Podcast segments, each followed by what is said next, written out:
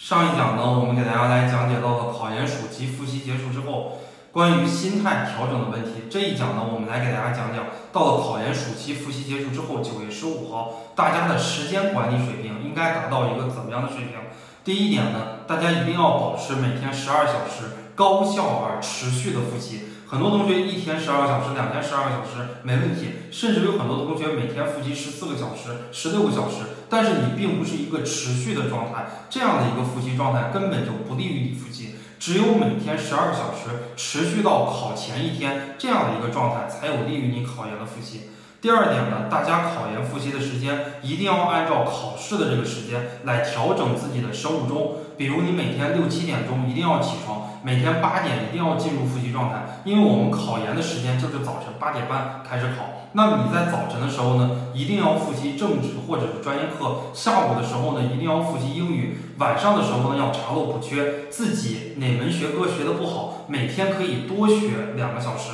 还有就是关于中午的时间管理的问题，很多同学中午睡觉睡两个小时、三个小时，甚至于下午四点都不起床，这个是绝对错误的。因为我们考研当天是十一点半考完，然后我们哗啦啦的出考场，大概要到十二点钟左右的时间，中午吃个饭一定是十二点半以后了，我们最多可以休息半个小时的时间。很多同学每天中午休息半个小时的时间，到了下午的状态是非常差的。但是姚老师要告诉你的是，我们到了考研真正考场上，每天最多只有半个小时的这个休息时间。现在你就要调整自己的状态，调整自己每天中午如何只睡半个小时，下午的复习状态还达到一个较高的一个复习的状态。第三呢，就是要告诉大家。呃，在这样的一个阶段，或者说到了我们九月十五号之后，一定要适度的放松，每周给自己休息半天，每个月给自己最后放一天假，或者是来进行查漏补缺，或者是出去玩半天的时间，为后续的模考还有